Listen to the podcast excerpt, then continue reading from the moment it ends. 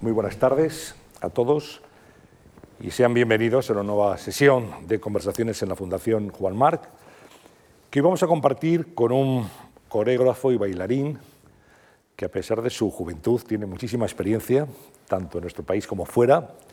Vamos a repasar su trayectoria, vamos a conocer cómo crea sus coreografías y qué ha sentido siempre que ha salido de un escenario a bailar. Vamos a hablar con Antonio Ruz, que es nuestro protagonista de esta sesión de conversaciones. Antonio, bienvenido. Muchas gracias. Un placer tenerte aquí. Tocayo. ¿Eh? Tocayos, lo, bueno abunda. ¿eh? Y vamos a saludar a todos los asistentes a esta sesión y también a aquellas personas que nos están viendo en este momento a través del streaming ¿eh? que, de la Fundación Juan March en, en mars.es para seguir esta sesión desde cualquier lugar de España o del mundo. Antonio Ruz es coreógrafo, como decíamos, y bailarín, Premio Nacional de Danza 2018 en la categoría de creación y es uno de los creadores más destacados en el panorama de la danza actual de nuestro país. Eh, una llamada a la del baile, de la danza, Antonio, que tú sentiste mm, desde tu más tierna infancia, por así decirlo, en Córdoba. ¿Tú eres, cordobés? Sí. ¿Eh? Y mandamos un saludo a... Sé que hay mucha gente viviendo esta sesión desde Córdoba. Sí, estará toda mi familia en el salón de casa y aprovecho y saludo a mis padres y a toda mi familia, a los vecinos que estarán por allí también. La verdad es que muy, muy honrado de estar aquí. Antonio, te agradezco a ti y a la Fundación Juan Mar la oportunidad de, de ofrecerme este diálogo contigo, con vosotros, con los espectadores. Eh, la verdad es que estuve hojeando las personalidades que han pasado por estas conferencias, por estas charlas y entrevistas y me siento muy privilegiado. Creo que no tengo todavía tanta carrera o experiencia para estar aquí, pero lo acepté porque es una casa que quiero, que admiro y que, y que respeto muchísimo. Acabamos de trabajar en este escenario. Por ejemplo, hay algunos aquí bailarines que están, que están en el patio de butacas, que acaban de bailar aquí en el mes de junio, que estrenamos la noche de San Juan. Así que yo entro en este edificio y ya me siento en casa. Así que estoy muy, muy tranquilo. Nervioso, ¿eh? porque al final el escenario impone siempre. Bueno, impone, supongo, más cuando tienes que estrenar una coreografía, un baile, ¿no? Sí, sí, sí. Yo, yo paso mucho más nervios cuando, cuando estoy ahí sentado viendo alguna obra que hemos creado que cuando estoy en el escenario, porque al final en el escenario, aunque te pueden pasar cosas, pero tienes más control de tu cuerpo, ¿no? del espacio, de los bailarines, de, de la música, pero ahí yo no puedo hacer ya nada. Ahí yo ya lo entrego, he hecho todo mi trabajo y simplemente me queda disfrutar o, pasarlo muy mal, como algunas veces lo paso, que sufro muchísimo. Bueno, te preguntaba por, por tus comienzos en, en, Córdoba, cuando tú, que te formaste en, flamenco, en danza clásica, sentiste que aquello era lo que te gustaba, que era tu verdadera vocación. Eso es. Sí, yo he sido siempre un, siempre lo cuento porque era el, típico niño inquieto, pero no inquieto ah, eh, simplemente con, activamente con el cuerpo, sino que estaba creando constantemente. ¿no? Yo estaba siempre inventando eh, disfraces, le pedía a mi madre que me hiciese, mamá, me quiero disfrazar de tal, y hasta que no los conseguía no paraba. Hacía belenes gigantes en una habitación en, casa de mi abuela, eh, he pintado al óleo acuarelas he hecho figuras con, arcilla, he trabajado la madera, em, la plastilina, he hecho todo lo manual para mí era como algo muy, muy, muy cercano. ¿no? Siempre con inquietudes artísticas. Siempre la idea era crear universos, inventar escenarios. ¿no? Y cuando ahora, estos años, veo que, que, que me dedico a eso, en plan en serio, ¿no? y que y que he hecho de mi creatividad mi propia profesión, me siento tan agradecido. Me siento muy agradecido a todas las personas que de alguna manera, los primeros, mis padres, que me apoyaron, ¿no? Ese niño que no paraba de bailar en todas las fiestas, allí en Córdoba se baila sevillana, claro, en las ferias, en las cruces, en los patios, en cualquier boda, venga Antonio, baila. Y yo era el típico niño que con 5 o 6 años ya estaba bailando, ¿no? Y entonces mi abuela, esto también lo cuento siempre, pero porque es es casi como el punto de inicio de, mi carrera. ¿no? Mi abuela Antonia, yo me llamo Antonio por él, por ella, eh, me regaló eh, un cursillo de sevillanas cuando yo cumplí siete años. ella me veía bailar y dijo, bueno, muy bien, baila muy bien, pero esto el niño se tiene que enseñar y el niño tiene que ir a una academia. Y a partir de ahí empecé a formarme en flamenco, en danza española en el conservatorio, descubrí el ballet clásico y con 16 años ya me vine para Madrid. Hace falta, Antonio, mucha disciplina ¿no? y mucha fuerza de voluntad porque Sí. hablamos de una disciplina mm, eh, artística muy exigente, como es la danza, ¿no? de, de- de- de ensayo, de horas de dedicación, de cuidado físico, de esfuerzo también. ¿eh? O sea, Sí, es una carrera muy, muy dura. Muy, Muy dura. Cualquier, yo creo que cualquier disciplina artística o deportiva eh, de élite, en el sentido de que es llegar a, lo más alto siempre, es muy, es muy difícil y tienes que hacer muchas renuncias. Tienes que sacrificar mucho en tu vida. Lo que pasa es que es un sacrificio que al final te da mucha satisfacción. ¿no? Eh, y luego eh, el- la danza en general, ya sea el ballet clásico, la danza contemporánea, el flamenco, cualquier disciplina de danza tiene esa exigencia física, pero también tiene la mental, que normalmente el público no ve. No ve las horas, la falta de sueño que tienes por un problema, no ve la frustración que hay detrás, no ve el miedo que hay de salir al escenario con una lesión, el cansancio que hay detrás y luego la presión que la propia carrera te, impone para estar siempre en forma, siempre top, siempre en en una, digamos, en la primera liga. ¿no? Eso, yo ha habido un momento en mi carrera de intérprete que me ha pesado. Me ha pesado porque Tuve una, una lesión con 20 años, tuve un accidente en el escenario cuando yo era intérprete bailarín de- del ballet Víctor Ullate, en el Teatro de Madrid, en La Vaguada, que ahora mismo es un teatro que ya está cerrado, y en, el escenario tuve una, una lesión muy grave de rodilla, me caí, me llevaron al hospital y fue todo algo bastante traumático, y a raíz de ahí me me han operado tres veces la rodilla. Eh, Entonces, esa lesión a mí me ha acompañado toda mi carrera y toda mi vida. Realmente ha sido algo siempre como mi debilidad. ¿no?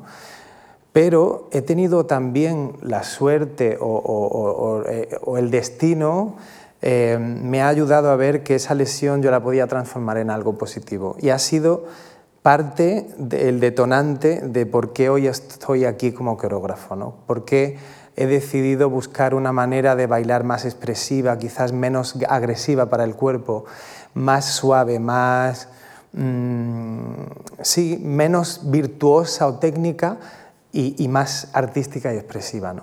Y así fue como empecé a crear. Cuando estaba en el Ballet de Ginebra, eh, después de mi tercera operación, en esa recuperación, que yo no podía ni hacer una clase de ballet del dolor que tenía, nos ofrecieron hacer unas piezas a los propios bailarines de la compañía y, y me, me lancé a hacer mi primera obra que se titula Un Calvario y que hablaba de la Semana Santa andaluza en Ginebra. Fue un poco raro todo, pero, pero fue interesante ¿no? lanzarse por primera vez a una, a una profesión o, a- o- o a, o a una... Sí, sí, una... O sea, aprovechar una circunstancia adversa Exactamente. para encauzar nuevamente tu carrera artística en el mundo de la danza ya como, como creador, como coreógrafo. Exacto. Eh, eh, tenéis que convivir los, los bailarines de élite con las lesiones. Esto es algo que nos contaba aquí Víctor Villate eh, cuando estuvo, eh, y también Nacho Duato, es decir, que es un poco la, eh, eh, el riesgo, el peligro, la adversidad que puede esconderse en, en cualquier coreografía. ¿no? A ti te pasó en un escenario, me imagino que eso es algo muy,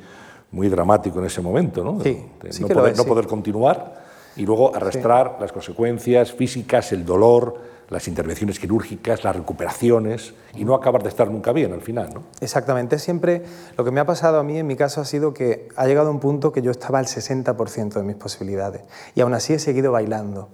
Y, y, mm, eso pesado y no, no me compensaba realmente porque salir al escenario inseguro y sin, y sin estar al 100% es muy incómodo y da mucho miedo también. Entonces, yo creo que las lesiones también, aunque sean algo muy negativo y que marcan la carrera de cualquier eh, bailarín, pero también cuando, cuando paras, porque te obligan a parar y estar unos meses tranquilo, también hay un trabajo mental interesante el que se hace ahí, ¿no?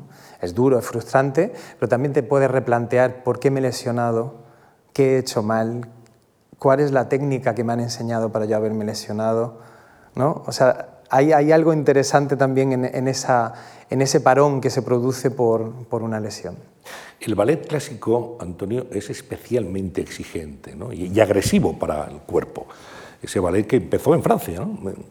Ahí tiene Exactamente. Su origen, Exactamente. Bueno, después de, de por supuesto, en, el, en la corte de, de, Luis XIV, el rey Sol, con su primera academia de, de coreografía, la Academia de Coreografía, luego eh, inventó como te contaba, las posiciones del ballet clásico, las cinco, posiciones, y que se basan siempre en ese movimiento en dehors de la cadera, de las piernas, que es un movimiento natural, pero que la técnica clásica ha forzado hasta unos límites que realmente no es natural, es antinatural. ¿no?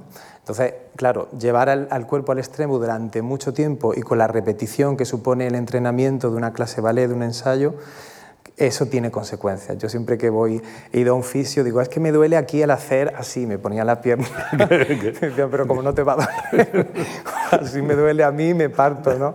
O sea que ha habido siempre eh, el tema de la medicina y la danza, aquí por lo menos en España tenemos todavía mucho, mucho recorrido que, que hacer, ¿no? porque realmente en el deporte, en el fútbol, está muy avanzado. ¿no? Todos los equipos tienen un equipo de fisios, de, sí, sí. de médicos. ¿En la danza no? No, danza, si, si, si estás en una compañía pública, eh, si hay un equipo, pero hay un fisio, por ejemplo, o un masajista, pero no hay, por ejemplo, voy a poner el ejemplo de mi, mi, ex compañera Tamara Rojo, en el English National Ballet tienen no solo un equipo de fisios, de osteópatas y de médicos, sino también un equipo de psicólogos. O sea, que, que no solo tratan las lesiones, sino también tratan otras lesiones del alma. Del, esfuerzo mental. Las lesiones de la, de la, mente y del alma, ¿no? que, que, que, como te decía antes, la carrera del bailarín es una carrera de fondo y, y, y, muy dura, y muy dura psicológicamente. Y yo creo que el tener, el estar acompañado por un equipo de, de, de especialistas y de gente experta en eso es muy importante para desarrollarte como intérprete. La danza moderna es menos agresiva en ese sentido, físicamente hablando, ¿no? Digamos Depende, que es, sí. es más amigable con, con los movimientos del cuerpo, ¿es así? Sí. Exactamente. Luego también la danza contemporánea eh, tiene un amplio espectro en la actualidad. ¿no? La danza posmoderna americana sí que trabaja mucho los temas físicos del cuerpo, la gravedad, la dinámica, el peso, la proyección del cuerpo, pero luego hay otras técnicas mixtas también que, están surgiendo y que la danza contemporánea está en, plena, en pleno apogeo y en plena evolución sí que el cuerpo se tiene más conciencia de él.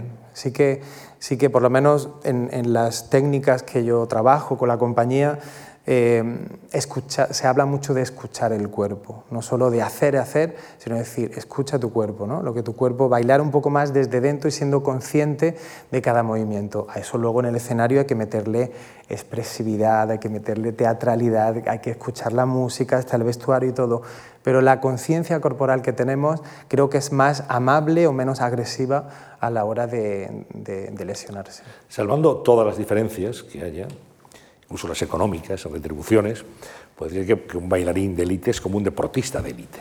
Sería, se, se podría sí. asemejar perfectamente. Sí, sí. En cuanto a preparación física, nutrición, por ejemplo, me gustaría que nos hablaras un poco de, de cómo tiene que cuidarse un bailarín, una bailarina, ¿eh? cómo tiene que, eh, que, actuar, cómo tiene que moverse, cómo tiene que comer, cómo tiene que descansar, en fin, porque esto es muy importante para luego rendir claro. en el escenario. Por supuesto que, en, esos sacrificios que hay que hacer eh, durante tu carrera hay que cuidar mucho la alimentación, hay que cuidar mucho las horas de sueño, se nota muchísimo. Pero luego está también la vida de uno, ¿no? Está también la vida de un joven que llega a Madrid y quiere descubrir la noche y que sale de fiesta y tal. O sea que hay que encontrar ese equilibrio entre no ser esclavo de la danza, vivir la vida, disfrutarla y también llevar una vida equilibrada, como en todo. Pero es verdad, una vez más, que no tenemos recomendaciones, no tenemos expertos que nos digan, pues mira, para tu cuerpo, tu fisionomía, necesitarías esta alimentación. ¿no? Es algo que uno hace de manera casi autónoma. ¿no? Buscas, te interesas, pues mira, yo ahora una dieta más vegana, con más proteína, con menos hidrato, con más tal, pero realmente es un trabajo que hay que hacer personal. Que mantener el peso es fundamental, claro. Es fundamental. Es fundamental sobre todo en la danza clásica, porque hay unos cánones establecidos de delgadez y de, y de, de, digamos, los cánones clásicos, pero es que luego yo lo pienso y Rubens es clásico también y, sus, y sus, pinturas no eran mujeres delgadas, que digamos, ¿no? o sea que los cánones van cambiando. La danza clásica ha evolucionado, casi como el modelaje, ¿no? como la, la moda, hacia un cuerpo muy delgado, ellos y ellas, las piernas, muchísima flexibilidad, mucha técnica. La danza contemporánea, que trabaja más con lo humano, con, el, con, la persona que baila, más que con el bailarín, permite quizás otras fisionomías, otros cuerpos. A mí me gusta eso, me encanta la belleza, no voy a negar que, que me encanta ver una bailarina, un bailarín que, que, emocione y que sea especial, ¿no? pero, pero también me gusta ver bailar a mi tía, me gusta ver bailar a mi prima, me gusta ver bailar a una actriz que, trabaja, que hemos trabajado, en por ejemplo, en una ópera, en una zarzuela, y se tira al suelo y, baila con todo su cuerpo, ¿no? no solo baila desde la técnica, ¿no? o sea que es muy bonito también. Para mí bailar no tiene que ver solo con dedicarse a la danza, con la danza como, como, como arte, ¿no? porque al final todos bailamos. ¿no? Bueno, vamos a retomar un año muy importante en tu vida personal y profesional, que es 1992 los Juegos Olímpicos, la Expo de Sevilla, en fin, un año perdón, que todos recordamos y tenemos marcado en nuestras vidas. ¿no? Ese año es el que tú llegas a Madrid con una beca para estudiar con Víctor Ullate. Exacto. Es un cambio absoluto de vida y de enfoque profesional también, claro, porque estás ahí iniciando lo que es tu verdadera vocación profesional. Así es.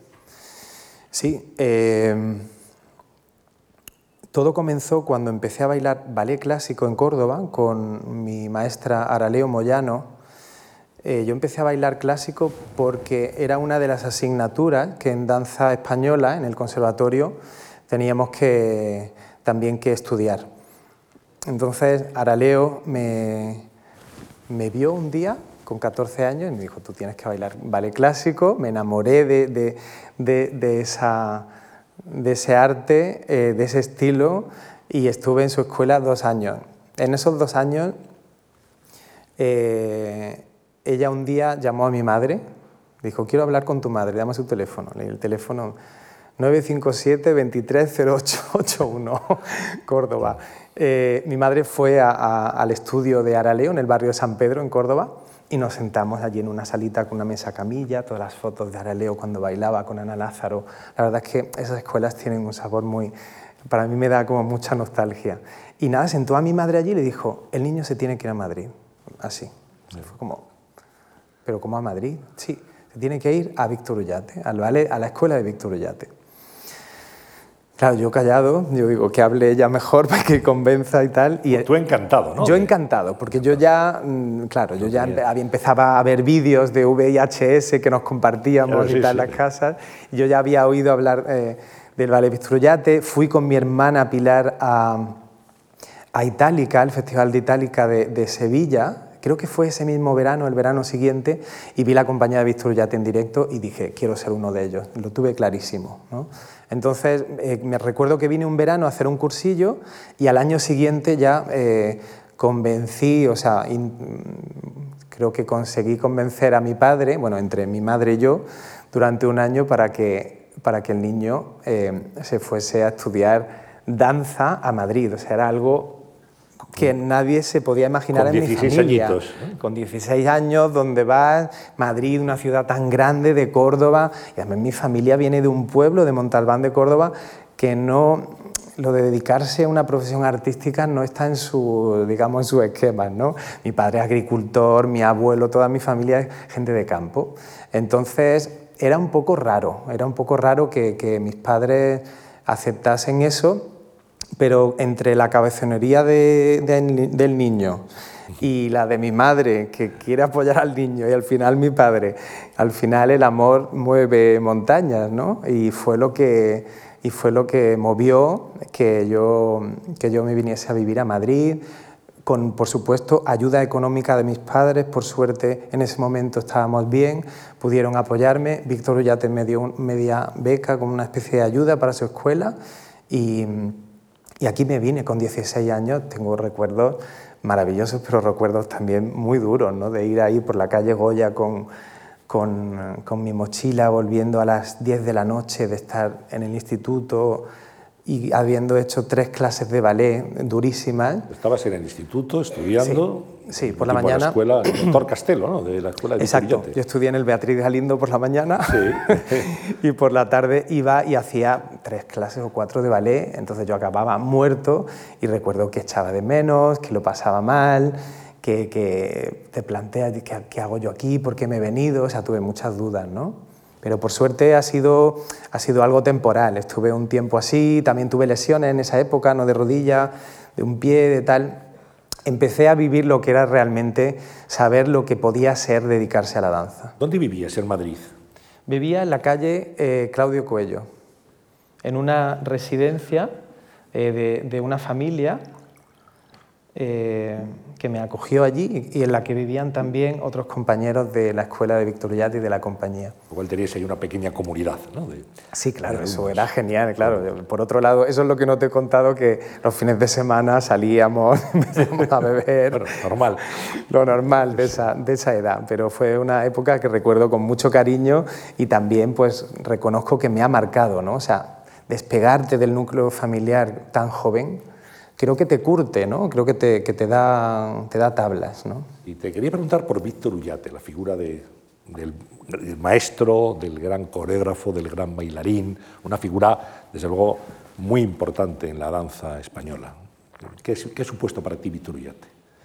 Pues Víctor, he tenido siempre una relación con él muy, de mucha complicidad. Desde que empecé a estudiar con él, él siempre me decía que yo era una esponja porque creo que yo llegué a Madrid, eh, me puse en la barra de ballet, el primer ejercicio de, de, la clase de ballet normalmente se llama dos manos a la barra. Te pones de frente a la barra, todos nos poníamos y empieza la clase ahí, el calentamiento, digamos, un calentamiento muy suave para empezar a activar el cuerpo. Y él iba paseándose por todo y me vio y me dijo, ay, Antoñito, ya estás aquí. Me dijo, quiero que a partir de ahora todo lo que sabes lo olvides, empezamos de cero, me dijo un día. Claro, se me caía el mundo encima. Pensé en mi profesora Ara León, todos mis profesores que había tenido en Córdoba. Creo que, claro, él lo que quería decir era, bueno, te has venido aquí, entrégate a la causa, o sea, mmm, déjate de, ¿no? Porque al final el, como Sin esquemas todo. preconcebidos. Exactamente, es, es, como céntrate aquí, has venido aquí, te estoy apoyando, este es el lugar para ti, porque yo realmente era un niño con condiciones físicas, un buen pie, flexible, alto, claro. En esa época, pues tampoco, y ni ahora hay, hay gente que, que, a lo mejor pueda llegar a tener un cuerpo apto para el ballet, ¿no? No, Víctor me vio, me, me ofreció esa beca y, y me puse a, a, a, currar. ¿no? O sea, realmente era entregarse en cuerpo y alma a las clases de ballet, aprender. Eh, teníamos algo muy bueno en esa escuela y era que la compañía de Víctor Ullate ensayaba en la misma escuela, en la calle Doctor Castelo. Uh -huh. Había dos salas muy grandes y arriba había un mirador. Y en ese mirador había como un, una ventana en la que tú podías ver las dos salas. Y desde ahí yo cotilleaba muchísimo. Y entonces veía a Tamara ensayar con Ángel Corella, a Lucía Lacarra con Joaquín de Luz, a, a Igor con María, eh, todos, a Jesús, a José Carlos, todos los de mi generación, digamos, eh, han pasado por ahí, ¿no? Y realmente era para nosotros en una escuela a nivel eh, de técnica, pero también que aprendías mucho viendo, ¿no? Viendo a tus compañeros. Y era la cantera para la compañía, y así fue. Estuve ahí dos años y, y al, al, segundo tercer año ya Víctor me ofreció un contrato de, de, aspirante para la compañía, como de, en prácticas, y, y, ya empecé ahí mi carrera profesional y, y mi primer sueldo. Y ahí cuando eso llamé a mi padre y le dije, papá, ya soy bailarín, tengo mi primer sueldo. Y, bueno, a partir de ahí todo, bueno, todo empezó. ¿no? Y paso a paso, poco a poco, Exacto. hasta llegar a primer bailarín. Uh -huh. Una carrera, en fin. Eso es, eso es. sí. Sí, bueno, ya había que, por supuesto, ¿no? en, el Ballet Víctor Ullate era una compañía semi, semipública, ¿no? porque siempre ha tenido el apoyo de la Comunidad de Madrid, pero, pero al final era una compañía privada. Entonces no tiene tampoco la estructura como puede llegar a tener una compañía nacional o el Ballet de la Ópera de París, ¿no? con esas jerarquías, pero sí que bueno, los bailarines, primeros bailarines se iban yendo y los que éramos cuerpo de baile solista, de mi solista, íbamos subiendo, íbamos también cogiendo experiencia, cogiendo más madurez escénica y sí, al final terminé haciendo papeles que, que me han dado muchísimo y que he disfrutado muchísimo en el escenario. Muy exigente Víctor Ullate contigo. Muchísimo. Mucho. Muchísimo. Sí. Te hizo sufrir. ¿Quieres que te cuente algo? sí. Ahora que no nos oye, podemos contarlo. No, Víctor es muy duro. Era muy duro, no. Ahora no sé cómo, no, no sé cómo es porque además el maestro se ha retirado y, y yo le tengo todos mis respetos, pero sí, en la época era, era conocido por, por ser muy duro. Víctor nos daba mucha caña, nos daba mucha caña psicológica también. Eh, yo he visto a gente llorar, he visto a gente pasarlo muy mal. Por eso la, importancia de la fortaleza psicológica que tú antes decías, ¿no? Para Sobre todo, aguantar todo eso. Exacto, exacto, Antonio, porque además eres tan joven y, no, y, no, tienes familia cerca que, digamos, tus valores se ven un poco también cuando estás solo en una ciudad tan grande, entonces te agarras a la gente que tienes cerca. Y para mí Víctor llegó a ser casi como un padre, ¿no? Y, hay, y cuando un padre te dice ciertas cosas eh, duras... Eh, ejemplo? Por ejemplo, opérate la nariz que te va a ir mucho mejor, te voy a dar el número de mi cirujano. Después de salir del escenario, ¿vale? Bueno, oye, no, no le tengo rencor. Si te digo la verdad, el rencor, el rencor no, es un sentimiento que no te lleva a nada. El rencor yo intento, intento trabajármelo para quitarlo del medio y yo poder seguir avanzando. Pero es una realidad. Salí del Teatro de la Maestranza de Sevilla, de bailar Los Campesinos de Giselle, y me dijo, Antonio, estás bailando muy bien, pero la nariz, creo que... Mm". ¿Verdad, Carmen? Con lo bonitas que son las narices. ¡Viva las narices! Claro que sí, claro que sí. Bueno, has citado a dos, bueno, has citado a, dos bailarinas excepcionales, Tamara Rojo y Lucía Lacarra. Me gustaría que me hablaras de ellas, que nos contaras un poco tu experiencia. Tamara Rojo, hoy gran directora, ballet en, Londres. Lucía Lacarra era una figura muy, muy importante. ¿Y cómo fue tu, tu, experiencia con ellas?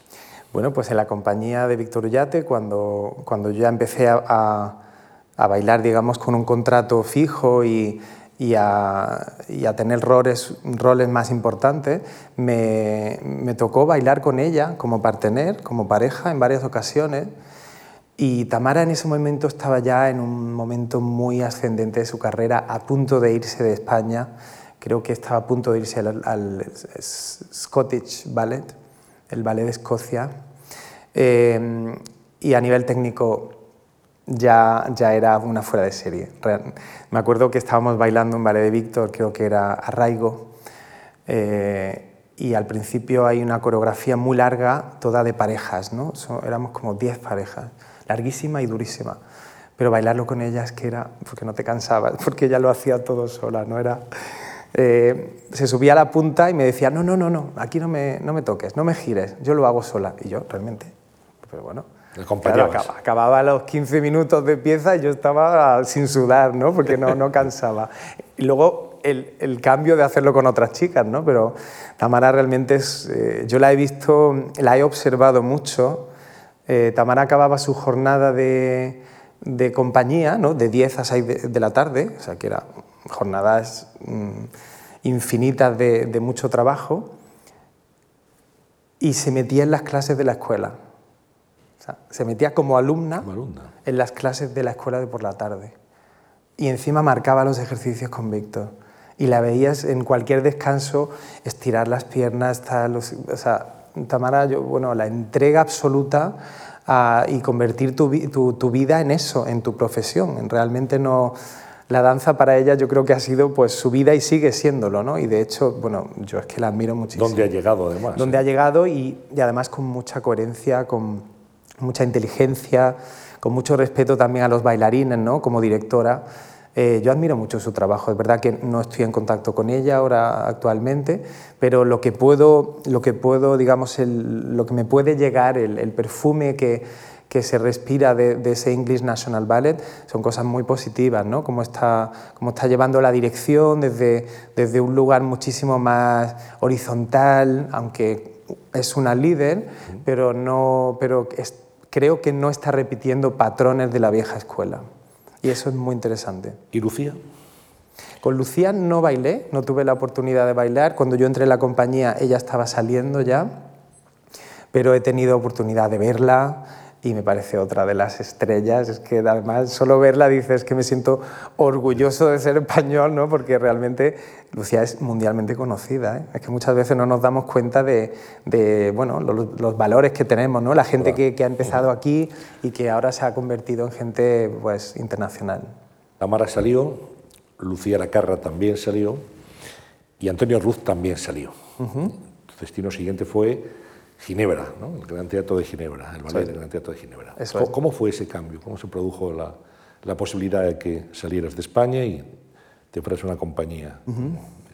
Bueno, pues yo eh, con 25 años, 24 años, después de mi segunda operación, yo mm, sentía que, que tocaba techo. En hay trabajos en los que uno siente que ya ha llegado a un, lugar que necesita eh, un cambio ¿no? para seguir. Y ahora vas a aprender más, ¿no? Exactamente. Yo tenía la opción de, presentarme a la Compañía Nacional, ¿no? audicionar para Nacho Duato, que es lo que de hecho han hecho unos cuantos compañeros de mi generación. Pero, pero había algo dentro de mí, una intuición que decía, me tengo que ir de España. Y esa intuición tenía que ver también con, la, con conocer otras culturas, con hablar idiomas, con viajar, con eh, trabajar con coreógrafos que yo estaba casi seguro que a España no iban a llegar. Entonces tenía la opción de irme a San Francisco, al ballet San Francisco, una compañía más clásica, al ballet de Ginebra. Tuve una persona que me, que me asesoró en esa decisión, que fue Lola de Ávila, a la que, a la que quiero muchísimo y admiro y le tengo un cariño enorme porque muchas veces necesitamos también asesoramiento, no es solo que te enseñen, sino decir, tú, ¿qué necesitas? Esta compañía puede ser buena para ti en este momento, esta no, quizás esta es más moderna, esta es más contemporánea, más clásica.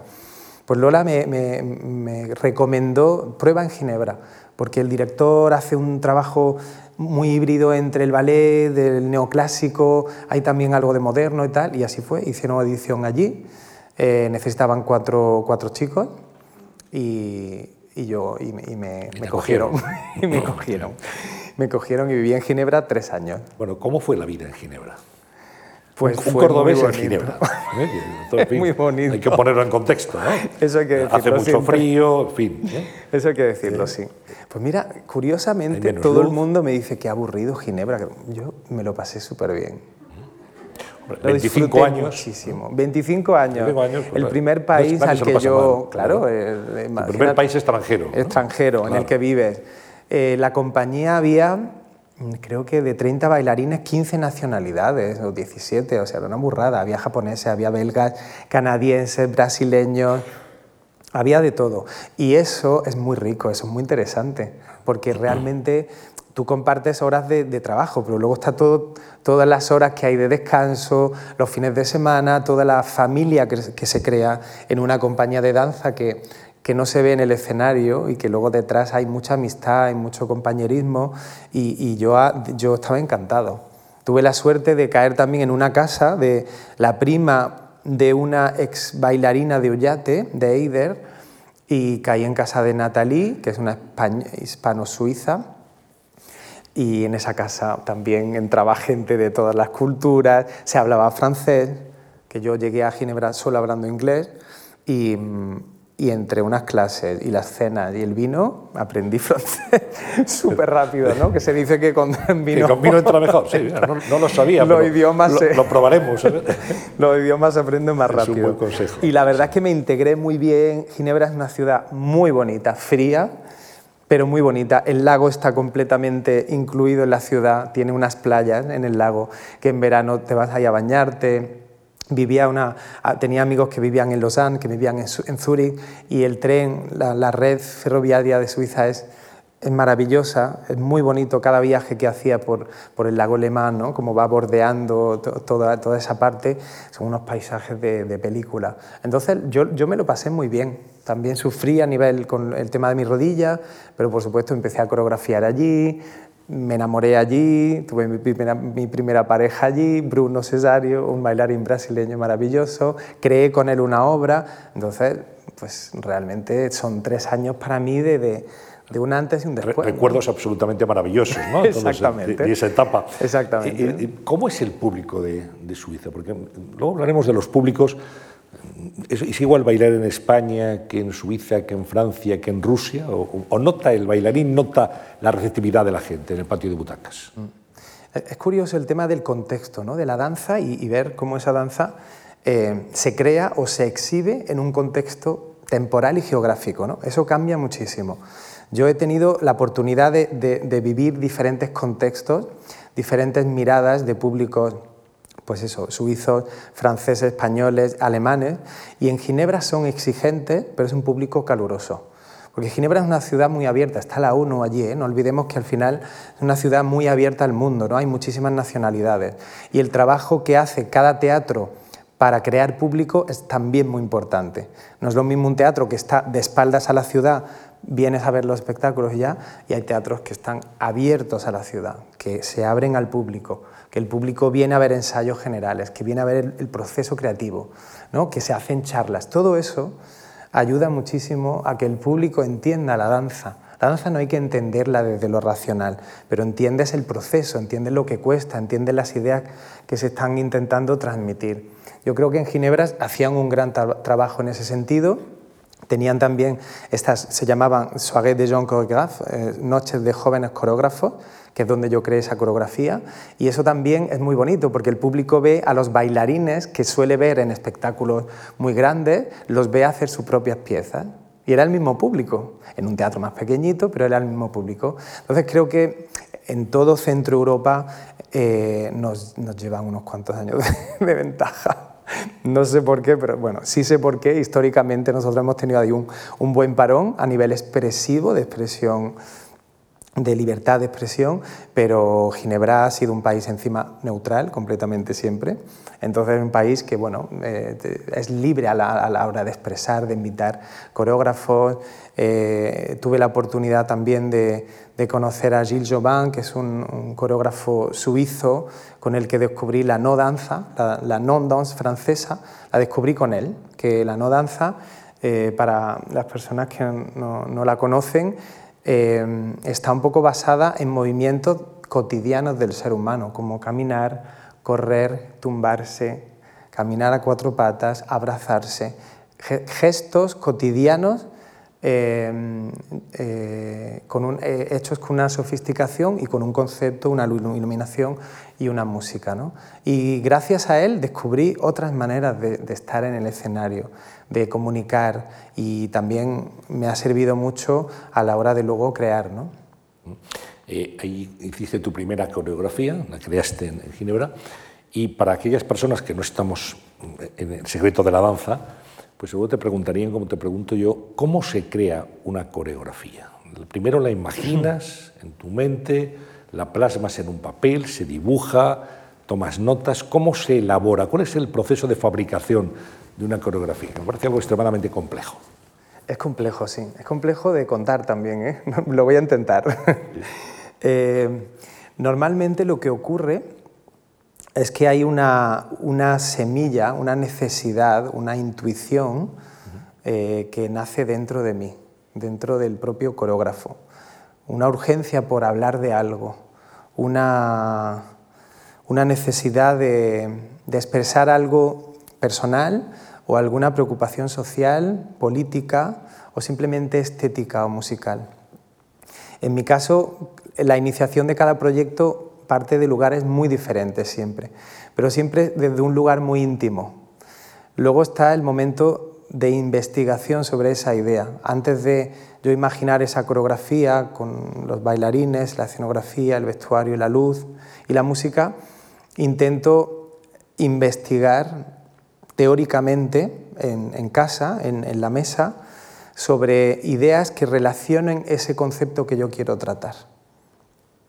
A veces esa investigación viene dada, como pasó con la Noche de San Juan, aquí en esta casa, que ya se hizo una investigación sobre ese ballet inédito, pero normalmente lo que suelo hacer es trabajar una idea y buscar referencias, me suelo comprar libros que hablen sobre esa idea o sobre ideas que rodean a esa idea, suelo ver películas, voy a exposiciones, empiezo a investigar qué música sería ideal para esa idea.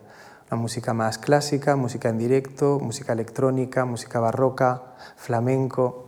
Voy como, ¿no? Empieza, la semilla empieza a, Músicas ya, ya, compuestas. Pueden ser ya compuestas o quién puede componer música para esta coreografía que yo me estoy imaginando. ¿Quién puede hacer el diseño de iluminación? ¿Quién puede hacer el vestuario? Entonces ahí llega la fase del equipo creativo. Consigo el equipo creativo, que normalmente en, los proyectos de mi compañía se ha repetido. Por ejemplo, Olga García, nuestra diseñadora de iluminación, lleva trabajando con nosotros 12 años o 13. Entonces con ella la relación que tengo de, no solo profesional, sino de amistad y de complicidad, nos hace sentarnos o ir por la calle y empezar a hablar, ah, pues Olga, se me ha ocurrido que quiero hacer una, pieza sobre la visión, sobre la ceguera, sobre la idea, el acto de percibir desde la mirada, los otros sentidos, y, se crea un diálogo que enriquece esa idea que ha nacido de mí en, mi viaje o en mi cama, ¿no? que suelen venir las ideas en viajes o caminando, nunca vienen cuando uno está sentado.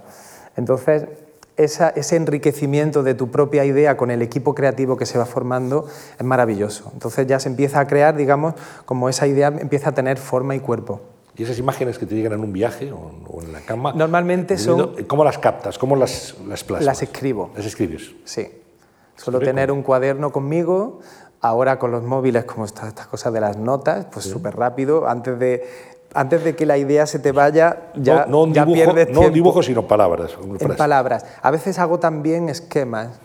o, la notación en danza es muy compleja y cada coreógrafo tiene su propia... Sí que ha habido métodos escritos y estudiados, pero cada coreógrafo, los cuadernos de los coreógrafos son todo un, un universo, porque haces dibujos, flechas, garabatos, escribes palabras, símbolos, eh, y todo eso forma parte para luego, para luego esa idea llevarla, llevarla al escenario, ¿no? Todas esas ideas, esas anotaciones, por suerte luego las ves en, escena, ¿no? Luego está el momento de elegir los bailarines. A veces los bailarines vienen dados por una compañía que te invita a hacer esa coreografía o yo tengo que elegir los bailarines para ese proyecto.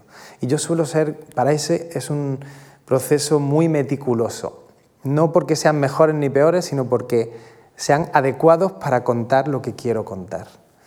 Eh, y luego llega el momento de los ensayos, que ya es cuando uno comparte esas cosas tan íntimas con, los bailarines que van a darle forma y van a expresar todo lo que, todo lo que tú has trabajado durante a lo mejor un año, dos, tres, cuatro, cinco años. Yo ha habido cosas que he escrito y que no he estrenado hasta los ocho años.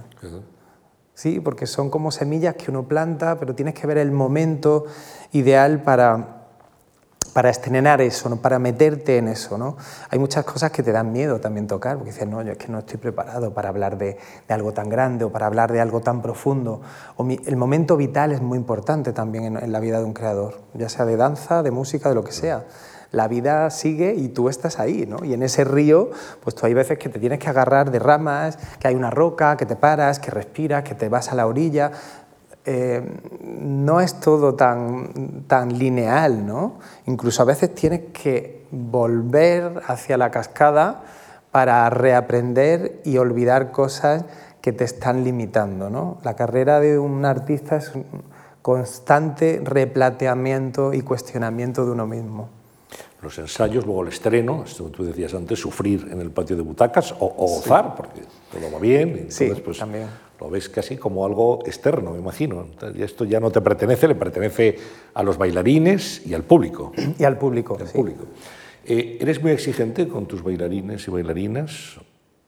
Yo creo, yo creo que sí. como Víctor Ullate? Bueno, habría que preguntársela a ellos, ellos, pero... Sí o no, hay aquí unos cuantos. ¿Soy exigente o no? ¿Muy exigente? Sí. Sí. Soy exigente, pero creo que... ¿Perfeccionista? Soy perfeccionista muchísimo, pero intento, en la medida de lo posible, no pagar con la misma moneda como lo han hecho a mí. O sea, no vengarme de los bailarines con una dirección un poco de vieja escuela, vamos a decir. No me gustan las jerarquías, las pirámides. Yo soy un líder, intento ser un líder, intento guiar a la gente, intento acompañarles. Por supuesto, tengo que tener una exigencia y una, y una dirección y unas decisiones y unas limitaciones que pongo a todo el equipo, pero me gusta que haya diálogo, me gusta que, que ellos me ofrezcan ideas. Mi, mi, manera de trabajar es muy desde, desde el diálogo y desde el, el, recoger también la propia personalidad del, del bailarín, cómo se mueve. Yo no les obligo a que bailen de cierta manera, ellos me ofrecen, yo lo filtro, lo transformo, yo voy esculpiendo. Es un proceso muy rico. El proceso creativo en la sala de ensayo es realmente, si tenéis la oportunidad de, ver ensayos, aprovecharlo, porque para mí es más bonito que un espectáculo cerrado con, ¿no? con, el, con las luces y con la oscuridad. Yo creo que es, es algo muy especial la, la relación de, de respeto, de humildad que se crea ahí. ¿no? El ego se deja aparte y, y, y entras en, esa relación de, de, compartir, de complicidad, de miradas. El trabajar con el cuerpo al final te hace muy sensible también. Los cuerpos que se tienen que tocar, que tienen que recibir el peso, que tienes que esperar que pase un bailarín, respetar su espacio. Todo eso hace que nuestra profesión sea muy especial. Por eso cuando los bailarines dejan de bailar o, o, dejamos o nos transformamos en otra cosa, creo que es muy importante que sepamos que tenemos otros valores aparte de saber bailar. ¿no? La pandemia os ha pillado de lleno en, el, en la disciplina de del baile, ¿no? porque sí. ahí no se pueden mantener distancias de seguridad, evidentemente. Es una interacción no. permanente con, con, tus compañeros, compañeras de baile. Uh -huh. Esto os ha, os ha, afectado a todas las compañías de, de ballet del mundo, claro. Todas, todas las compañías hemos pasado un tiempo difícil, de, mucha reflexión también, de frustración, de miedo. Sobre todo, la palabra miedo era, era algo que he tenido como muy presente en estos meses, ¿no? el miedo a tocarse, miedo a contagiarse, miedo a tal, pero creo que hay algo también que puede superar ese miedo. Nosotros, en cuanto hemos podido y en cuanto las instituciones han decidido vamos a ensayar, os damos este espacio de ensayo, nosotros corriendo hemos ido a ensayar con mascarilla, sin tocarnos, con gel, con todo el protocolo que todavía hay por ahí, pero enseguida necesitamos bailar. Los bailarines lo han pasado muy mal en casa, porque además el bailarín si no baila eh, sufre. Ahí es, es una droga, o sea, es una necesidad la que tienes de moverte. Y yo lo pasé mal, no como bailarín, porque realmente ahora mismo no echo de menos el escenario, ni, ni, ni el movimiento, ni la rutina diaria, pero lo pasé mal porque echaba de menos a mis bailarines. echaba de menos ese momento del estudio, de llegar, de calentarse, de hablar, lo que te he contado antes, de compartir una idea, de poner la música. Hay algo muy bonito y para mí muy estimulante en el trabajo en la sala de ensayo. Entonces sí, yo lo pasé muy mal, lo echaba de menos, hacíamos zoom ¿no? con todos, todas las pantallitas. Oye, ¿tú qué tal? Pues yo aquí en casa intentando estirar y tal, pero me duele tal, no he podido, se me ha cancelado este bolo, esta actuación. Lo han, lo han pasado muy mal, sobre todo la gente que está todavía emergente ¿no? como coreógrafo o incluso intérpretes que están en compañías que no tienen otro, otra manera de recibir eh, de recibir eh, sueldos, ¿no? O sea, o sea, ellos viven de esto, o sea, vivir de la danza en este país es casi un lujo. Entonces la gente que no puede vivir de la danza y encima hay una pandemia que cancela los, el año entero de actuaciones, pues ha sido bastante difícil para ellos y para mí por no poder hacer nada. Yo he sentido, me he sentido impotente en ese sentido. Eh, nos habíamos quedado en, en Ginebra. Uh -huh. Tu siguiente etapa vital y profesional es Lyon, ¿vale? de la ópera de Lyon. Pasas de Suiza a Francia. También otro, otro paso adelante en tu carrera. Eso es. Está a dos horas, ¿eh? no está muy lejos. Bueno, pero es cambiar de país. exactamente, en cuanto cruzas la frontera, que está justo ahí en Ginebra, eh, es cambiar de país y justamente, aunque se hable el mismo idioma, pero es otra cultura. Fue curioso, ¿no? Decir, bueno, yo como ya sé francés, es que es otra manera de ser, de pensar, de estar, de, llevar la compañía, de, vivir la cultura también. Francia, por tradición, es un país eh, maravilloso y del que todos podemos aprender, ¿no? y en nuestro país vecino. ¿no? Fíjate que hemos hablado de Luis XIV, ¿no? pues bueno, aunque era, él tenía, no, no, tenía solo virtudes, tenía otros defectos, pero el tema de la danza empezó ahí ¿no? y a profesionalizar la danza. Entonces llegué a Lyon y es una compañía, la ciudad es preciosa, eh, tenía eh, la base ya de, Suiza, de Ginebra, que había bailado coreografías bastante interesantes, pero el repertorio de Lyon es todavía mejor. El, ballet de Lyon para mí es en Europa es una de las compañías más completas y con, una, con un repertorio más amplio y variado e interesante que puede haber. Entonces, trabajar en esa casa me, dio, me ha dado mucho como bailarín. Fue un momento eh, muy importante. Allí eh, fue cuando interpreté junto a Sylvie Guillem, que es la bailarina mítica del siglo XX, eh, el ballet Carmen de Matzek, el coreógrafo sueco, al que admiro profundamente. Entonces viví un momento, uno de los momentos más felices de mi carrera. Eh, en Lyon bailé piezas de William Forsythe, de Giri Kilian, de Matzek, eh, de Andonis Foniadakis, de Maggie Magan, eh, y todo eso con bailarines de, otras nacionalidades también y con unas giras a Japón, a, China, a Nueva York. Recorrimos todo Estados Unidos girando. Bueno, son, son épocas muy bonitas, ¿no? duras como, como todo, por el tema siempre, mi tema de la lesión y tal, pero, pero llegué a disfrutar mucho y aprender sobre todo. Alemania también es una parte importante en tu vida profesional, Antonio. Berlín, donde viviste. Eso es.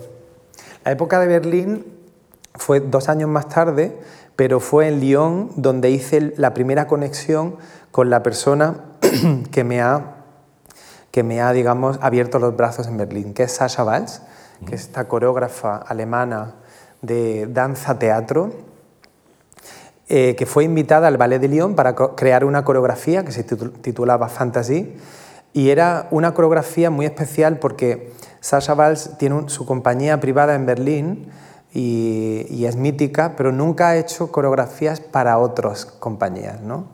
Y el director de Lyon, que era un businessman, ¿no? un hombre con, ¿no? lo tenía clarísimo, la estuvo persiguiendo 10 años hasta que consiguió que Sasha crease una obra para el Ballet de Lyon. Y yo estaba en esa obra, éramos ocho bailarines y en ese programa estaban Ana Teresa de Kersmacher, y Maggie Magan. O sea, que eran tres diosas. El programa se llamaba Trío de Dam, Trío de Damas, ¿no? el programa. Era realmente las damas de la danza europea. ¿no? Entonces, imagínate, con ese nivel, con Sasha por allí, con Ana Terés, con Maggie Magan, con ese nivel de, excelencia y de, y de cultura, ¿no? porque realmente gente que está muy preparada, pues empecé a colaborar con ella, pero me vine para España a bailar a la Compañía Nacional. En 2006. Eso es. Año 2006 ya es tu vuelta a España. Exactamente. Volví a España, pero yo ya había conocido a Sasha y había experimentado un proceso creativo libre en el que ella fomenta la creatividad del propio bailarín, su personalidad, su gestualidad, y eso ya se había quedado ahí. Digamos que yo, para mí, hizo un clic mi manera de, de abordar el cuerpo, de, entender la música, el espacio. Sasha es una coreógrafa que bueno, es hija de un arquitecto, entonces ella le da muchísima importancia también al, al, aspecto espacial de la danza, al lugar. Eh, entonces, bueno, me marcó, pero aún así dije, eh, me voy de Lyon, vuelvo a España, calorcito humano, familia, amigos, y vine a la Compañía Nacional. Con Nacho Duato. Eso es. Hablarnos de esa etapa cuando llegas a la Compañía Nacional de Danza, que es un centro de excelencia, sin duda, y cómo fue esa etapa y cómo fue tu relación con, con Nacho. Pues fue corta, porque en realidad yo estuve en la Compañía Nacional una temporada solo, creo, que un poco menos, estuve como 10 meses. Mi lesión de rodilla, aunque yo ya en Lyon había bailado grandes piezas como solista y retos físicos enormes, pero cuando llegué a la Compañía Nacional mi rodilla empezó a empeorar. Eh, tuve varias, eh, me dio varios sustos en el escenario, tuve una baja, por otro lado, mi lado coreógrafo estaba diciendo, hola, escúchame, aquí, ¿no? Me hablaba, y mi lado intérprete, yo estaba un poco en ese momento de tensión, de crisis, ¿no? La danza académica, la preparación de la clase de ballet diaria no le venían bien a mi cuerpo, me lesionaba. Estaba, fue un momento, lo recuerdo como un momento de, de, de, de crisis, pero no crisis negativa, sino un cambio. ¿no? En mi, mi, carrera estaba pidiendo un cambio y yo mismo lo estaba casi que provocando. Eh, cuando estaba con Nacho hice una coreografía, hice un solo y mmm, bailé una pieza que, que, él creó para la compañía como intérprete. Me creó un solo muy bonito, lo disfruté mucho, pero yo veía a Nacho que me miraba como diciendo, pero este qué hace aquí, ¿no? Este, pero si este, míralo cómo se mueve. Me decía, no, menos, menos expresivo.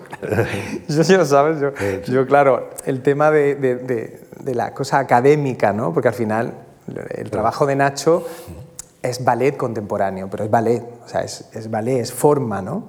Y es una forma maravillosa y, y, y aplaudida a nivel internacional. Pero claro, yo ya no podía evitar que había vivido otras experiencias artísticas, eh, dancísticas, personales. Entonces, creo que tomé la decisión, hablé con él de una manera muy honesta, dije, mira Nacho, mi rodilla está muy mal, me he hecho daño y, y creo que es el momento de irme de la compañía. Y así fue. Me dijo, bueno, adiós. ya hasta hoy. Lo he visto una, unas veces más, pero no he vuelto. Digamos que, claro, entrar en, una estructura de compañía grande, eh, pública, institucional, después de haber hecho Ullate, Ginebra, Lyon y Compañía Nacional, creo que también con 31 años que yo tenía, creo que necesitaba también un poco salirme de, de esa estructura tan eh, estanca a veces, ¿no? No, no digo que, que, esté mal, a mí la Compañía Nacional y actualmente acabo de trabajar con ellos, o sea que, que no, no puedo criticarles porque además he sido parte de ello, pero en ese momento yo necesitaba volar. Y vuelas a crear tu propia compañía en el año 2009. Exacto. Que es sin duda una decisión arriesgada. Ya es como, bueno, eh, sí. dar el paso definitivo, coreógrafo y además con compañía propia en Madrid. Eh, también cuéntanos cómo fue eh, esa etapa de constitución de la compañía y de volar, como tú decías, ya en una dimensión diferente. Claro, yo volé primero a Berlín y ahí, en el trabajo que hice con esta coreógrafa, con Sasha Valls, con Juan Cruz, que es uno de los eh, creadores de la compañía, eh, eso fue un poco el caldo de cultivo para yo decidir voy a crear algo por mi cuenta, porque dar ese paso de, hacia la independencia es muy difícil, porque estamos hablando solo de arte y de danza, tal, pero luego está la vida. Tienes que pagar tu alquiler, tus facturas, tu seguro, tus lesiones, tus viajes. Entonces yo en Berlín eh, fueron, fueron, dos años, tuve del, del, 2006 al 2009 trabajando con esa compañía, viviendo experiencias maravillosas como el, el proyecto para el Neues Museum de Berlín eh, y otros proyectos que me han enriquecido muchísimo. Entonces hubo un momento que yo dije, vale, quiero crear, quiero, quiero emprender mi carrera como coreógrafo, ya he tenido alguna experiencia pequeña, creo que es la hora de, de ponerme ¿no? y, de, y de hacerlo de alguna manera es hacerlo como tú, como tú te lo imaginas, ¿no? porque siempre estar al servicio de un director es maravilloso, pero es como, ahora mando yo. Ahora el director soy yo. ahora mando yo. Eh, y entonces Sasha un día me dijo, mira, en Berlín hay 5.000 coreógrafos intentando sacar la cabeza y, y pidiendo ayuda y tal. Ya que tienes el contacto en Madrid, vete para Madrid y prueba. Y así me vine para Madrid, pero aquí había una crisis económica. en plena crisis me vine a Madrid, sí, 2009. Por suerte, durante los primeros años eh, del 2009 a 2015, 16, yo he seguido colaborando con esta compañía alemana, he seguido haciendo un trabajo como ayudante de dirección, asistente de coreografía de Sasha, en varias producciones, y eso me ha ayudado a sobrevivir, lo llamo sobrevivir porque porque ha sido así durante varios años. Eh, he estado luchando para poder llegar a fin de mes. siendo coreógrafo, porque yo también podía haber decidido me voy a sacar un título y me voy a ir a un conservatorio o voy a abrir una academia o voy a hacer otra cosa. Pero he sido fiel a, mi, primera intuición de creo que esto puede ser para mí un camino de, aprendizaje, de descubrirme a mí mismo de, y también, ¿por qué no?, de emocionar y de conmover al público. ¿no? Luego una decisión que marca propia compañía, tus coreografías, tu responsabilidad también como director y como responsable de, la viabilidad del proyecto. ¿no? Eh, puede decirse que eh, tu estilo, tu estilo de danza es un estilo muy abierto, que fusiona varias um, facetas diferentes del mundo de, de la danza y de la música y que tiene un objetivo, podríamos decir que fuera la investigación y la creación en relación con otras disciplinas artísticas. ¿no? Eso es algo que siempre te ha interesado, el contacto con otras disciplinas, algo que, que digamos es marca, marca de la compañía, marca de la casa, marca de Antonio Ruz. Sí, sí, la verdad es que sí. Y, creo que eso se ha dado de una manera muy natural. Creo que voy a volver a mi infancia, ¿no? Ya te contaba, ¿no? Que yo desde pequeño he sido un, un chico muy inquieto, no solo con una cosa, no solo me he dedicado, aparte de la danza estaba la pintura, iba a un museo y, me emocionaba, escuchaba una música. Entonces eso es el reflejo de la actualidad, de cómo, de cómo yo he abordado mis proyectos. ¿no? Eh, eh, la suerte de haber trabajado en Berlín y de, y de trabajar con directores musicales, con, eh, de orquesta, compositores, músicos, de trabajar con ellos realmente cerca y de escuchar su, su filosofía de la danza, de la música, eso me ha, me ha atraído mucho, me ha, me ha atraído y me ha proporcionado también un conocimiento de la música para yo poderla incluir en, en mis creaciones. ¿no? Desde el arte o el teatro he hecho colaboraciones con teatro, hice una zarzuela, eso son proyectos que a veces no salen de mí, pero que me, que me, que me llegan, que llegan a mi vida y que sé que me van a aportar algo. Sé que, que con ellos o, voy a hacer luego otro trabajo, o voy a aprender con esa experiencia. Intento no tener prejuicios a nivel de estilo, de música, intento ser lo más abierto posible. Y creo que en mi trabajo, por eso cuesta tanto etiquetarme, ¿no? categorizarme. ¿no? Eres más ecléptico que otras Yo creo figuras de la danza. Puede, ser, puede ser esa palabra. Eh, alguien decía también por ahí poliédrico, ¿no? O sea, poliédrico, ¿no? Que un poco esa, esa, visión un poco más general y abierta de la danza, porque la danza para mí tiene ese carácter aglutinador de disciplinas, ¿no? La danza tiene ese poder de mezclar la moda, el teatro, la música. Ahora en el mundo en el mundo empresarial diría una visión 360. 360, sí, también puede ser. diría algún, algún gurú del mundo de, la empresa. Pero es verdad, una visión amplia, la conexión de las disciplinas y la apertura a todos los estilos. ¿Cuáles han sido, Antonio, tus, tus referentes? Nos has hablado de algunos con los que has trabajado, pero las, las figuras míticas de la danza que a ti más te han marcado, ¿cuáles han sido? Yo soy poco de favoritos. No me, yo no, me cuesta mucho decidir... Es poco mitómano.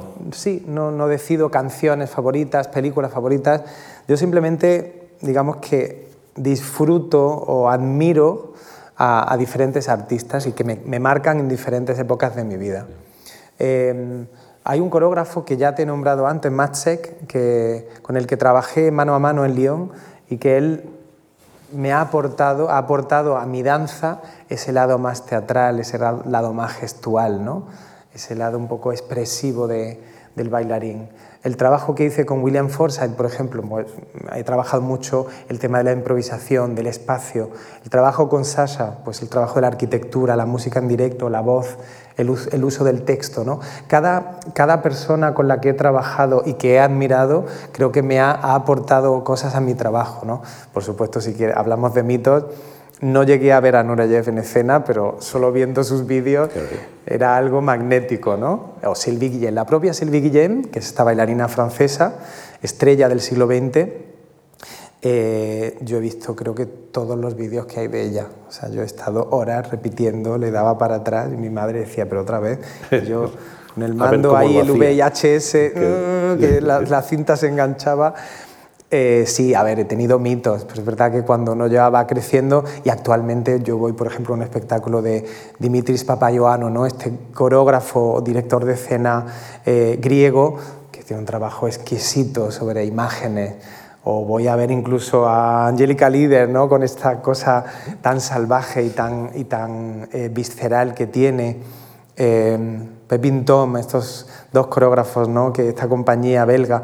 Bueno, hay varias ahora mismo varios nombres que se me vienen a la cabeza y que me, y que me inspira. La propia Pina Baus, por favor. Yo cuando vi a Pina Baus en escena, fue en Ginebra, en el Gran Teatro. De verla. Y claro, yo me senté en la primera fila y era el programa, el mítico, que era Café Müller y la consagración de la primavera. Y yo cuando salió esa Pina Baus entre esas sillas, con ese movimiento, con esos brazos y con esa con esas respiraciones, yo, eso para mí cambió mi vida, o sea, realmente cambió mi vida. Y la consagración de la primavera, que hace poco la vimos en los teatros del canal aquí, bailada por 30 bailarines africanos, pues también fue algo que es un antes y un después, ¿no? Son, experiencias, lo bueno del arte y del arte, de las artes escénicas en concreto y la danza, es que son experiencias transformadoras. O sea, el público lo ideal es que salga transformado del patio de butacas. que entre de una manera y que salga de otra. ¿no? Que salga Exactamente. que salga mejor, mejor en todos los Si se puede, o que salga, o que salga afectado, pero que salga de alguna manera, ¿no? que no te deje indiferente. Antes de ver algunos fragmentos de danza que vamos a, proyectar a continuación de tus coreografías, quería preguntarte por lo que significó para ti el Premio Nacional de Danza ¿eh? en la categoría de creación. O sea, Al final era como, bueno, los premios siempre sabemos que son un estímulo y un cierto reconocimiento a esa etapa que tú habías decidido abrir en tu vida profesional como, como creador. Pues bueno, ese premio nacional eh, llegó con mucha sorpresa y también con, con mucha responsabilidad. ¿no? Yo creo que los premios son preciosos porque te impulsan, como tú decías, ¿no? te, te apoyan, confían en ti. Quiere decir que en tu país están confiando en ti ¿no? cuando te dan un premio nacional y que algo de tu trabajo es bueno. No sé qué, qué parte, pero alguien habrá visto que tú estás haciendo las cosas más o menos bien. Y para mí llegó justo después del estreno de Electra, que fue el, el, ballet argumental que, que, hice por encargo de Antonio Najarro en el Ballet Nacional de Danza la Compañía Nacional, perdón, Ballet Nacional de España, y, ese, ese estreno fue el que, entre otras cosas, me, me dio el Premio Nacional de Danza, del que estoy súper orgulloso y que realmente me ha dado muchísima visibilidad desde entonces, claro. Bueno, y, tu experiencia en el cine, aún, ¿no? Con, con Netflix. Bueno, hay, hay estamos con dos experiencias cinematográficas simultáneamente, ¿no? Exactamente. Ha sido la experiencia Aún, que se titula nuestra primera película como compañía. Aún es un proyecto que, estrenamos hace unas semanas en los teatros del canal, en un festival de videodanza que se llama Fiber. Y aún iba a ser un proyecto con público en el Círculo de Bellas Artes el año pasado, en mayo, en plena pandemia. Por supuesto, se canceló se pospuso a diciembre, los meses pasaron y el plan B se convirtió en el plan A, que era grabar la, obra. ¿no? no solo grabar la obra, sino transformar todas esas coreografías, adaptarlas a las diferentes salas del Círculo de Bellas Artes y con ello hacer una, una, obra audiovisual, que no tiene nada que ver con una obra escénica. Hay que cambiar la visión por completo, el concepto por completo. Ha sido un proyecto arriesgado, muy ambicioso, pero ole, ¿sabes? Satisfecho. Me siento muy satisfecho, muy satisfecho porque el resultado ha sido bonito, ha sido una celebración, una celebración de, todos esos artistas, eh, técnicos, diseñadores, productores que han pasado por la compañía durante estos 10 años y creo que 10 años de una compañía independiente en España hay que celebrarlo. ¿no? Yo creo que hay, algo hay que hacer. ¿no? Y yo creo que hacer esto ha, sido bonito porque también para mí ha sido un aprendizaje, ha sido meterme a dirigir una obra desde la cámara, desde la pantalla, no desde la mirada del patio de butacas. Así que ha sido un reto del que solo he aprendido y solo me ha dado satisfacciones y quebraderos de cabeza muchísimos. Pero bueno, eso no, no lo cuento siempre. Luego está lo de Netflix. Netflix, ¿no? Tienes otra, Netflix es una película de ficción española dirigida por J. Linares que se titula Las niñas de cristal y que esperemos que vea la luz el año que viene en la plataforma Netflix. Es una película realmente con una historia, con un argumento. ¿Habéis grabado ya? Sí. Sí, está grabado. El rodaje fue en los meses de febrero, marzo, en plena pandemia también, durísimo, con pero- antígenos todos los días. Eh, PCRs. PCR todos los días, las bailarinas, las pobres ensayando con mascarilla, y, pero se llegó a rodar, y se hizo, y la protagonista es María Pedraza. Pensaba que debe ser duro, ¿no? Ensayar con mascarilla. Es durísimo. Si ya es incómodo en la vida normal. Sí, para, sí, sí, para es muy bailar duro. y para la respiración. Sí, porque estás respirando tu propio dióxido de carbono, entonces realmente es, es- es muy cansado, a nivel muscular se cansa uno mucho más. Y luego hay una cosa muy fea que es perder la expresión del bailarín, ¿no? O sea, es que le estamos quitando casi el 80% de, de la expresividad de un bailarín cuando le tapamos toda esta parte, ¿no? La famosa nariz que decía antes, ¿no? Pues ahora encima nos tapan nuestra nariz. Pues nos tapan la nariz, nos tapan la boca y nos tapan la barbilla y la sonrisa o la seriedad, que es muy importante. El bailarín no solo baila con el cuerpo, el bailarín baila La expresividad exactamente de la danza. con la cara. Bueno, pues vamos a, a trasladarnos algunas de tus coreografías y de tus actuaciones. Vamos a compartirlas con el público aquí presente y con el público que nos ve a través de internet, en streaming. Los, vamos, las proyectamos, si te parece, y las comentas a continuación. Muy bien. Y la primera, el primer fragmento es de una obra que es Al Español.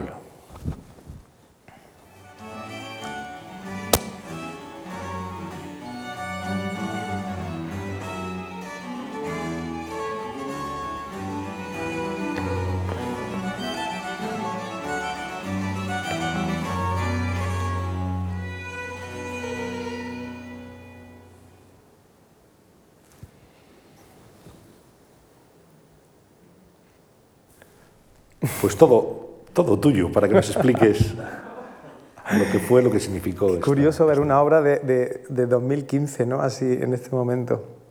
Eh, al español, Fantasía escénica es el subtítulo. Eh, fue, ha sido, ha supuesto la primera colaboración con el violagambista Fami Alcai, el director de- del grupo Academia del Piacere, que es un grupo especializado en música antigua y sobre todo música española. Eh, conocí a Fami en el festival, en el FEMAS de Sevilla, que es el Festival de Música Antigua, con un proyecto que, que yo iba, en el que yo iba bailando con la bailarina Melania Olcina, que se titulaba Libérame, una coral de Berlín de 16 cantantes, vocal consort, con música eh, vocal del Renacimiento, Alonso Lobo, eh, Victoria, entre otros, eh, Desprez, eh, Gesualdo, o sea, era un, un repertorio muy especial. Fuimos de gira a Sevilla con esa obra y conocí al director de su festival, que es Fami Alcai. Aparte de tener un conjunto de música antigua, dirige el festival. Él vive en Sevilla. Y me tomé un café con él. Oye, ¿por qué no hacemos algo? Bueno, vale. Ah, pues tengo una idea. Bueno, yo toco mucha música francesa, pero también me gusta la española.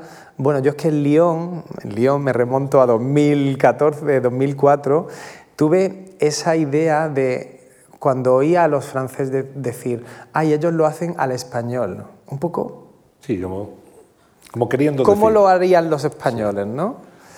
Ah, los españoles. Había esa cosa, pero también a, a la española, ¿no? Como con pasión, ¿no? Con, nos miraban también con un poco de atracción y de deseo, pero también un poco despectivo. Y empecé a investigar en esa idea cuando hablé con Fami y descubrí que la- las relaciones España y Francia a lo largo de la historia han estado siempre así, ¿no? Ha sido una relación de amor-odio también por las relaciones diplomáticas de reyes, de dinastías que ha habido, siempre ha habido esa tensión. ¿no? Y a mí me, me- pareció muy interesante hacer una obra, un poco una obra dedicada a esa relación de amor-odio con el país vecino, con, con el, por supuesto, el contexto musical y coreográfico detrás.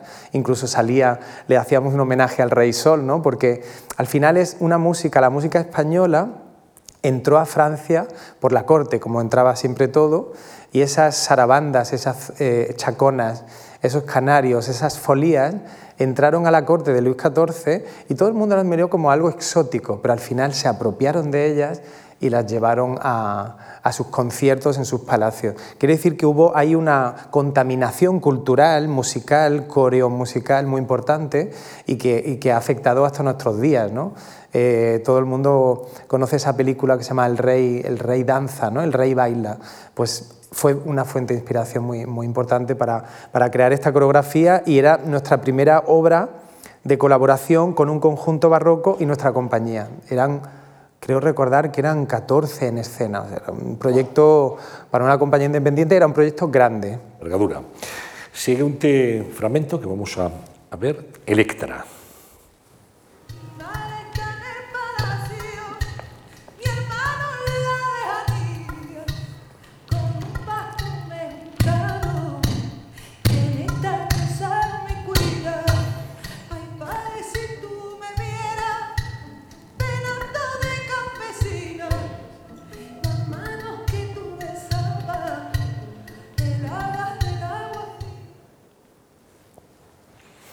Completamente diferente.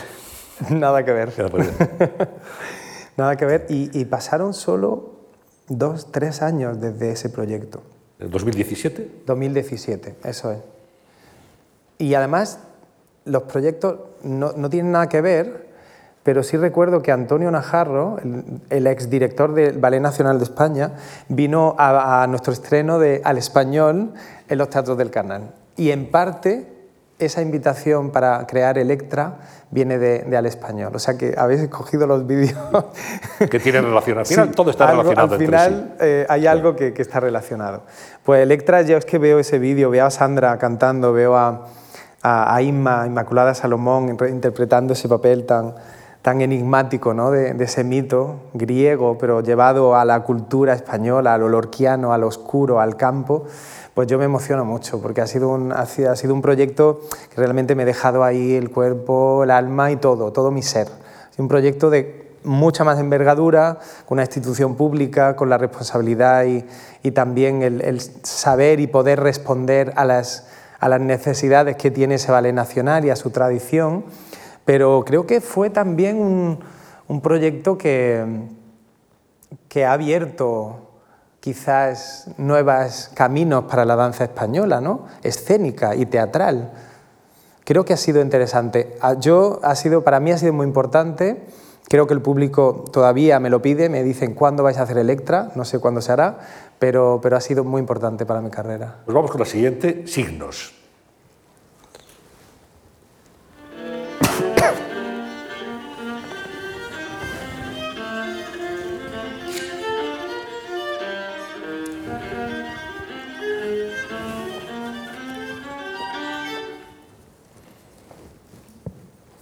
Momento corto, pero expresivo sin duda. Signos de la obra más actual. Eh, bueno, una de las obras más actuales que, estrenamos este año, este 2021 ha sido creo que el año más fructífero en mi carrera. También tiene mucho que ver la pandemia, ¿no? las cancelaciones que ha habido, los aplazamientos, y este año he estrenado cuatro obras. No es muy común estrenar cuatro obras en un año. Y estamos en noviembre. Y estamos ya en noviembre. y he grabado una película, o sea, ha sido un año duro, por eso... Actividad. Exactamente. Por eso este año he decidido tomarme un pequeño barbecho creativo que me ayude a repensar mi carrera y ver cuál es el siguiente paso. Signos ha sido esos proyectos que también nace, que se va fraguando ¿no? como a fuego lento. Conocí a Isabel Villanueva, la violista, en 2000 15, 16, ella fue premio Ojo Crítico como yo, dos años más tarde.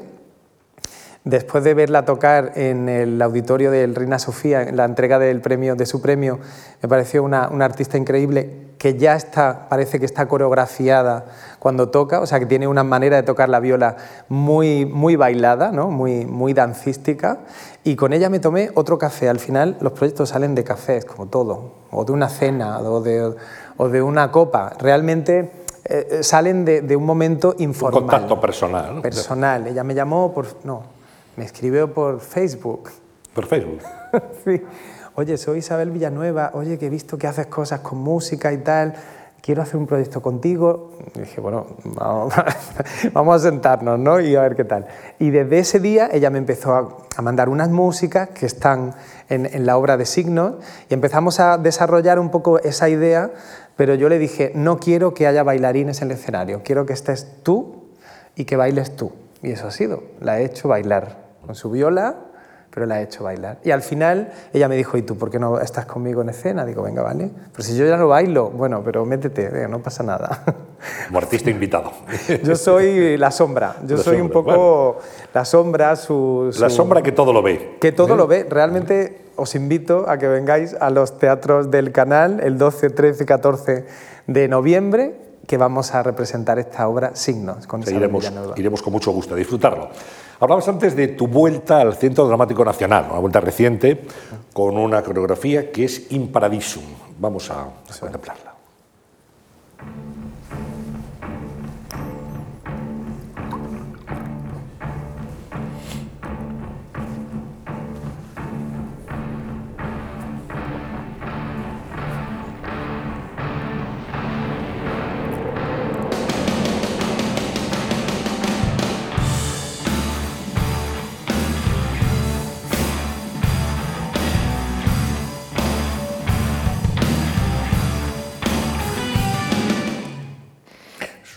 completamente distinta. Nada que ver.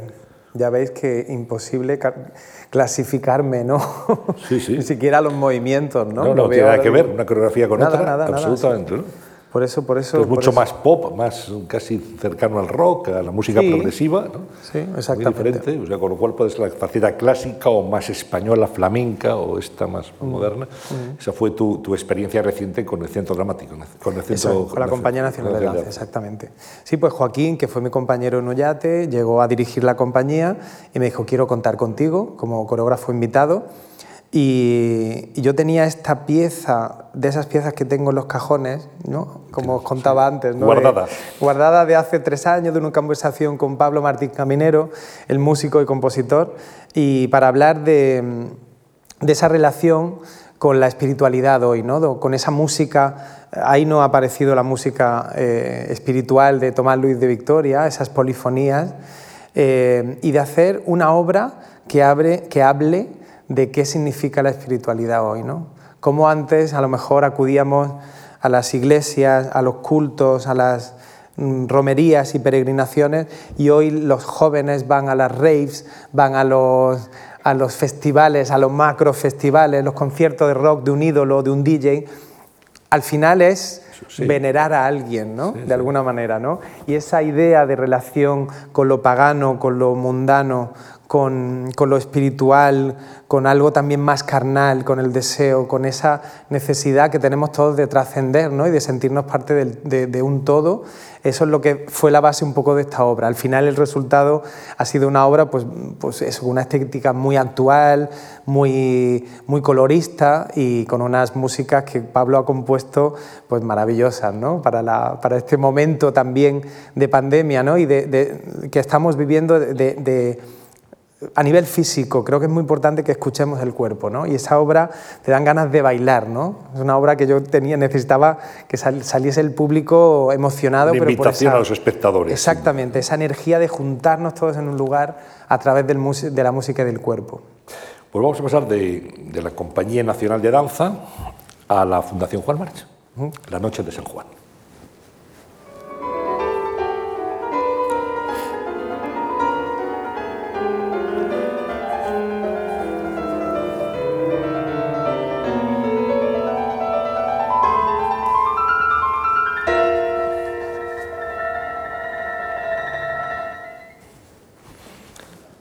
Suena el escenario? mucho, mucho.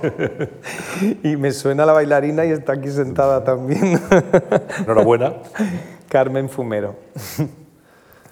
Un espectáculo sin duda muy, muy impactante, muy estimulante, muy original. Muy original. Aquí en la sede de, la Fundación. Sí, este, esta, esta, obra, este encargo, este proyecto, tiene algo muy bonito y es que es un ballet inédito, es un ballet olvidado que no llegó a estrenarse ¿Estrenó aquí? porque estalló la guerra civil, exactamente, los años 30. Y con, con, la complicidad de la Fundación Juan March y del Gran Teatro del Liceu, pues hemos llegado a estrenar esta obra en el siglo XXI después de estar muchos años perdida. ¿no? Entonces hay algo histórico, ¿no? no de recuperación un poco arqueológica, pero sí de ser un poco fieles a, la historia y de por qué eso nos estrenó y por qué, ahora, por qué no lo hacemos ahora con la mirada del siglo XXI. ¿no? Pues vamos a terminar este recorrido y vamos a hacerlo con Aún. Lo vemos.